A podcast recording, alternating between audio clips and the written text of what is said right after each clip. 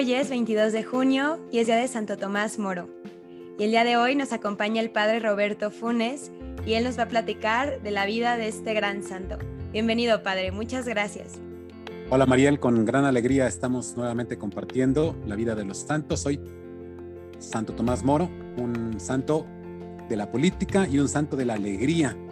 No sé si sabías que todos los santos, o bueno, más bien muchos de los santos son eh, también titulares de alguna actividad humana, ¿verdad? Entonces, así como se le encomienda el trabajo a San José, así también se le encomienda a Santo Tomás Moro la política y la alegría. Los que van, por ejemplo, en peregrinación a la Basílica de la Ciudad de México como payasitos, hay una peregrinación de todos los que trabajan en, el, en este empleo, tienen a Santo Tomás Moro como su patrón, porque era un santo de un humor extraordinario y muy alegre. Él vivió en la época, podríamos pensar nosotros, en que se estaba apareciendo la Santísima Virgen María de Guadalupe aquí en México. Más bien murió él hacia 1535. Y entonces nosotros sabemos que la Virgen se apareció en México en 1531. Entonces ya para el momento en que él está, digamos, ha fallecido, pues ya ocurrieron las apariciones de la Virgen, pero para que nos demos idea de la época en la que él vivió, ¿sale? Tuvo como un gran auge el conocimiento de Tomás Moro últimamente porque ha sido reconocido como un santo de la política y como un santo de la cultura también.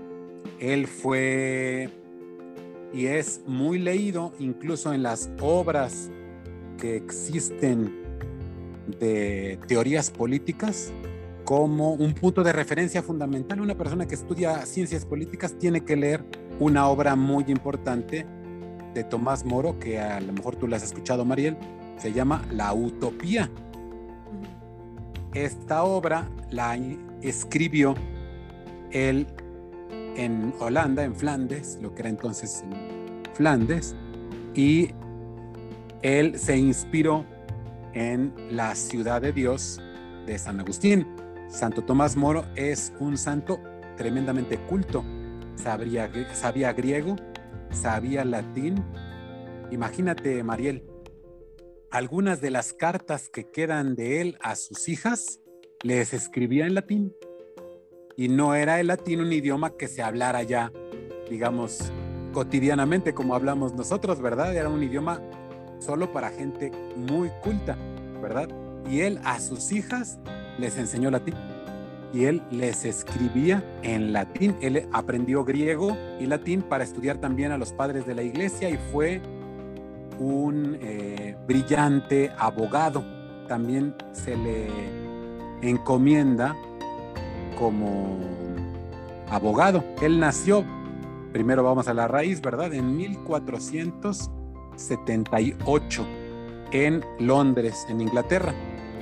Y moriría en julio de 1535. Sus, su mamá la perdió muy, siendo muy joven, su papá lo educó, llevándolo a colegios católicos. Y em, cuando él fue creciendo, entró a un colegio que se llamaba de San Antonio y entró al servicio del cardenal Morton, que se dio cuenta que Tomás era un niño muy brillante. Y entonces le dijo a su familia que John se llamaba su papá, John Moore, que su hijo era muy brillante y que era que valía la pena que lo llevaran a estudiar a un lugar más grande, más importante y se lo llevaron a Oxford. Ahí él estudió literatura y filosofía y después de eso estudió derecho.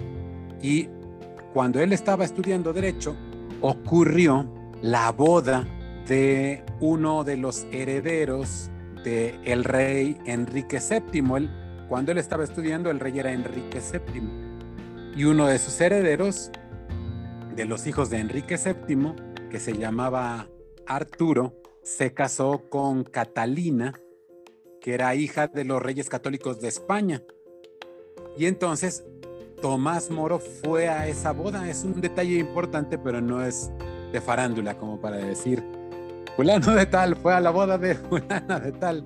No, es un detalle muy importante porque después, si tú ya sabes algo de la idea de, o ya tienes idea de qué le, qué le pasó a Tomás Moro, esto va a tener implicaciones porque fallecido el esposo de Catalina, hija de los reyes católicos, el nuevo heredero, que sería ya Enrique VIII, va a pretender a Catalina y va a pedirle al Papa que le conceda una dispensa para poder casarse con la que fue esposa de su hermano. Entonces, para poder casarse con la esposa de su hermano hay una cierta, digamos, familia política y el Papa le concedió a Enrique VIII casarse con la que él había visto que ya se había casado con su hermano, pero su hermano falleció. Entonces, de aquella primera boda no hubo ningún problema en que, eh, digamos, se llevara a cabo ni la primera ni la segunda de Catalina. ¿Por qué? Porque Catalina, hija de los reyes católicos de España, pues falleció su esposo y ella se casó normalmente, digamos, nada más con la dispensa de que era el hermano del que había sido su esposo y no hay ningún problema por eso. Después de que Tomás Moro terminó de estudiar y presenció aquella primera boda, pues fue llamado también al servicio de la, digamos, de la autoridad en Inglaterra. Y primero trabajó en la ciudad como abogado y se fue, fue miembro del parlamento. Se casó con una mujer que se llamaba Jane Colt, es un buen padre de familia que cultivó que las hijas suyas, tuvo cuatro hijos, tres mujeres, Margarita, Isabel y Cecilia, y uno, Juan, eh, tuvieran gran cultura como él, conocieran las letras, conocieran la educación. Y Desafortunadamente, falleció la esposa de Tomás Moro, de Santo Tomás Moro, y él tuvo, contrajo también nuevas nupcias, pero con una persona que se llamaba Alicia. Em, de todos modos, él la integró muy bien en su familia y fueron una familia muy unida. Tenían un amigo que eh, era Erasmo de Rotterdam. Si alguien estudia filosofía, le sonará completamente este nombre porque es un encumbrado pensador inglés de aquella época. Era amigo de Tomás Moro y se conserva correspondencia entre ellos. Y Erasmo llegó en cierta manera a la alegría cristiana gracias al influjo de Tomás Moro. Él va tomando distintos cargos públicos, hace de un título que se llama Under Sheriff en Londres y después Lord Canciller. O sea, va teniendo una escalada en la magistratura de la Administración de la Justicia en Londres. Y él, por causa de su papel en el gobierno de Inglaterra, tiene que hacer muchos viajes. En uno de estos viajes es donde él escribe en, en Holanda, en lo que era entonces Flandes, la historia del rey Ricardo III y escribe La Utopía, que ya hemos dicho es un punto de referencia de la cultura universal. Entonces muere Enrique VII y le sucede ahora Enrique VIII. Y tuvo a bien Enrique VIII pues casarse entonces con la con Catalina y no había ningún problema. El nuevo rey conocía a Tomás Moro, lo tenía en el puesto más importante de su consejo como Lord Canciller y eh, lo apreciaba mucho. El mismo Enrique VIII hablaba bien de su ingenio, de su educación y de su lealtad de Tomás Moro. Tomás Moro escribe incluso para el rey algunas obras que el rey va a firmar como propias cuando el tiempo pasó Enrique VIII quiso dejar a su esposa Catalina y casarse con otra mujer, porque no había podido engendrar hijos de Catalina. Y entonces quiso dejarla y como para casarse con ella ya había entrado en contacto con el Papa para poder tener la dispensa de casarse con la que era viuda, ¿verdad? Ya de su hermano, pensó que él podría obtener el permiso de dejarla y tener nuevas nupcias con otro personaje que es Ana Bolena. Y entonces el Papa le responde a Enrique VIII que no es posible. Y entonces viene un gran contraste porque Enrique VIII obtiene de muchos de los obispos de Inglaterra autorización y aprobación para casarse con Ana Bolena, pero no del Papa. Entonces este es un contraste muy interesante porque a veces nos parece a nosotros que vivimos una época en la que este me encontré un padre que es muy malo y que me desorientó. Bueno, pues mira, imagínate que en la época de Santo Tomás Moro, pues no es que la iglesia estuviese toda unida en Inglaterra. De hecho, la mayor parte, el 90% de los obispos y de los sacerdotes aprobaron el error gravísimo de Enrique VIII de dejar a Catalina y de tener nuevas nupcias con Ana Bolena. Y entonces mandó que todos en el reino reconocieran su matrimonio con la nueva mujer, con Ana Bolena. Y Tomás Moro, muy listo y abogado al fin, hizo una objeción de conciencia. Y con la objeción de conciencia eh, fue respetado al principio por Enrique VIII para no, eh, digamos, para que no tuviera que firmar el reconocimiento de su nuevo matrimonio. Sin embargo, hubo un, una influencia del Parlamento para intentar doblegar tanto al clero como a los miembros de la corte de el reino de Inglaterra para que reconocieran este matrimonio. Y entonces en mayo de 1532 todos los sacerdotes fueron forzados a declarar que era válido unos forzados y otros aceptando, firmaron que sí, que era correcto el matrimonio de Enrique VIII con Ana Bolena, pero no todos. Por ahí un día podemos hablar también de otro santo que aquí resultó mártir por la misma razón. San Juan Fisher, obispo, que no aceptó firmar eh, la aprobación de este matrimonio. Él, de hecho, va a morir eh, poco tiempo después. Tomás Moro, al negarse, pues decide abandonar su cargo y decide pues renunciar a su privilegio como Lord Canciller. Podríamos decir que equivaldría al magistrado supremo de la nación, ¿verdad? Entonces él renuncia y sabe que se enfrenta a un gran peligro por abandonar la causa del rey y su misma familia le hace mucha presión para que no abandone, para que simplemente firme. Pues qué tanto es una firma, le decían, ¿verdad? No estás haciendo tú nada. Pero él dijo no, ¿verdad?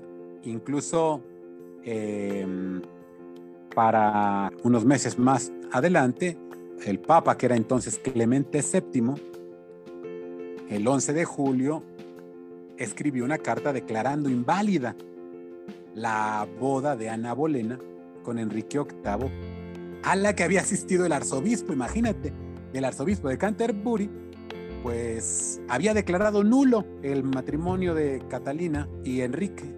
Y entonces, pues después viene la coronación.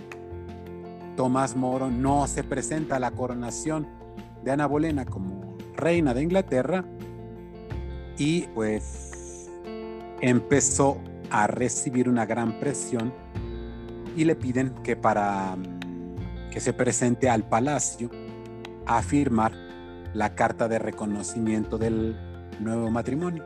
Entonces lo que hace Enrique, eh, perdón, lo que hace, bueno, si el rey Enrique es llamarlo y Santo Tomás Moro lo que hace es, se da cuenta que al mandarlo el rey llamar para que firme, prácticamente lo está obligando.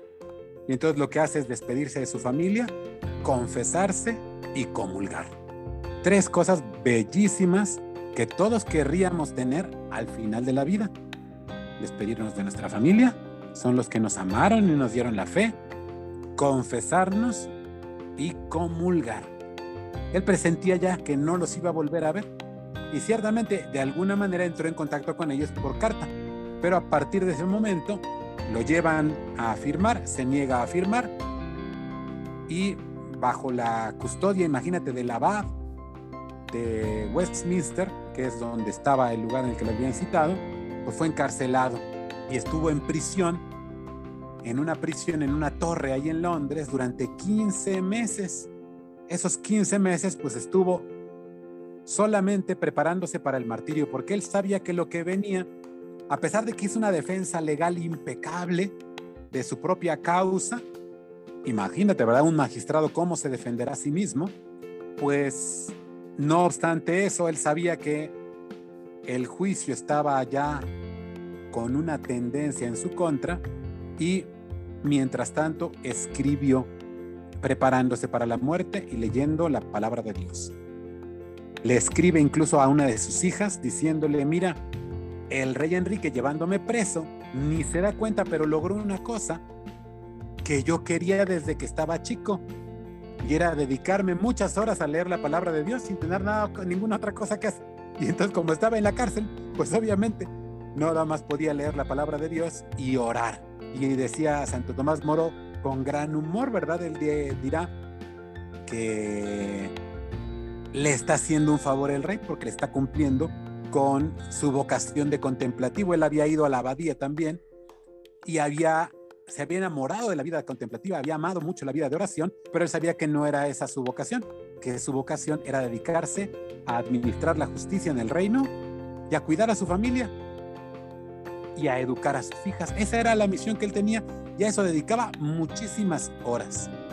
Todo el tiempo que él estaba fuera de la corte, estaba con sus hijas, educándolas pues además de los grandes sufrimientos de la cárcel, pues tuvo que soportar también mucha incomprensión, especialmente de su mujer que no entendían por qué hacer un simple juramento de fidelidad y de reconocimiento del matrimonio del rey era una cosa tan grave para él. Sin embargo, poco a poco las fue convenciendo y em, le explicaba en una carta que se conserva a una de sus hijas, le dice, ya te he dicho que si en esta cuestión me fuera posible darle contento a su majestad el rey sin ofender a Dios, no habría hombre más gozoso de hacer este juramento que yo, dijo Santo Tomás Moro, ¿verdad? Él estaba dispuesto a reconocer la autoridad del rey, pero no a reconocer un matrimonio que no estaba en la fe católica rectamente llevado. Y entonces le acusan de traidor, y le atribuyen en el juicio no querer reconocer al rey como justo y supremo jefe de la Iglesia de Inglaterra. Esto es muy interesante, ¿verdad? A partir de ese momento la Iglesia de Inglaterra va a tener a la corona británica como autoridad y no al Papa. Y dará origen a lo que nosotros conocemos como la confesión anglicana. Los anglicanos parten precisamente de este momento en el que el rey se empeña en no hacerle caso a su, a su canciller supremo y a pesar de la defensa perfecta que hizo jurídicamente, tuvo que escuchar una sentencia en su contra. Pero él deja muy claro que en su condena el único motivo era que no había condescendido a aceptar el asunto del matrimonio del rey, que todo lo demás estaba él dispuesto a aceptarlo, pero eso no. Y fue ejecutado el 6 de julio. Es memorable por su humor y por su alegría la llegada de Santo Tomás Moro al cadalso. Es el sitio en el que el verdugo le cortaba la cabeza a los que eran condenados a esta pena. Hace dos bromas, Santo Tomás Moro es una cosa increíble, hace dos bromas que le hacen, nos hacen ver cómo los mártires, Mariel, cómo los mártires están en el momento de la prueba con alegría y no se están sintiendo despedazados. Ay, me van a quitar la vida. Ay, ¿qué va a ser de mis hijas? Él sabe que Dios tiene la vida de él y la vida de sus hijas en su providencia. Y cuando está por subir al cadalso, que es una especie de templete en alto, él, que es su torturador, el verdugo, le da la mano para que se trepe. Y Tomás Moro le dice al verdugo, échame la mano para subir, que de bajada yo me las arreglo solo. Con gran eh, humor, ¿verdad? Porque de bajada, pues es ya muerto, ¿verdad? entonces dice, de bajada yo me las arreglo solo, pues era una, una broma que le gasta al verdugo. Todavía cuando lo coloca en el lugar para ajusticiarlo y para clavarle el hacha en su cuello, le dice, por favor, ten cuidado, a mi barba no la vayas a cortar porque ella no cometió ningún pecado. Y entonces se mueve la barba para que le corte la cabeza sin cortarle la barba, ¿verdad? Otra broma que le hace Tomás Moro a su verdugo que debió haberse quedado completamente sorprendido, ¿verdad? ¿Quién piensa que le va a estar haciendo bromas a una persona a la que vas a matar, ¿verdad? Y con gran alegría, Tomás Moro mientras estaba siendo ejecutado, cumplió una cosa que le dijo eh, en el momento de la defensa jurídica a los que le acusaban. Él les dijo a ellos, así como cuando San Esteban estaba siendo juzgado para morir, y fue ejecutado por lapidación, había entre los que lo condenaban un hombre que se llamaba Saulo y que a partir de las oraciones de San Esteban alcanzó el cielo. Yo también, les dijo en su defensa Tomás Mor, oraré por todos ustedes para que me alcancen también en la patria celestial. Y con ello alcanzó la suprema gloria del martirio y unos siglos después fue beatificado y canonizado como eh, patrono de los políticos y de los abogados y de las personas que se dedican al humor en, pues, en nuestra fe católica. La noticia de la muerte corrió por todo el mundo. Erasmo de Rotterdam, que era su amigo, escribió una carta al obispo de Cracovia, con quien también se llegaba, llevaba, y le dijo, ha muerto el mejor y más santo de los hombres que han vivido en Inglaterra. Así se dirigió Erasmo de Rotterdam al obispo de Cracovia para narrar este hecho. Beatificado por León III en 1886, le pedimos a Santo Tomás Moro que le conceda a Inglaterra y a todas las naciones del mundo, también a nuestro México y a cada nación, tener políticos santos que trabajen por el bien común. Santo Tomás Moro, ruega por nosotros.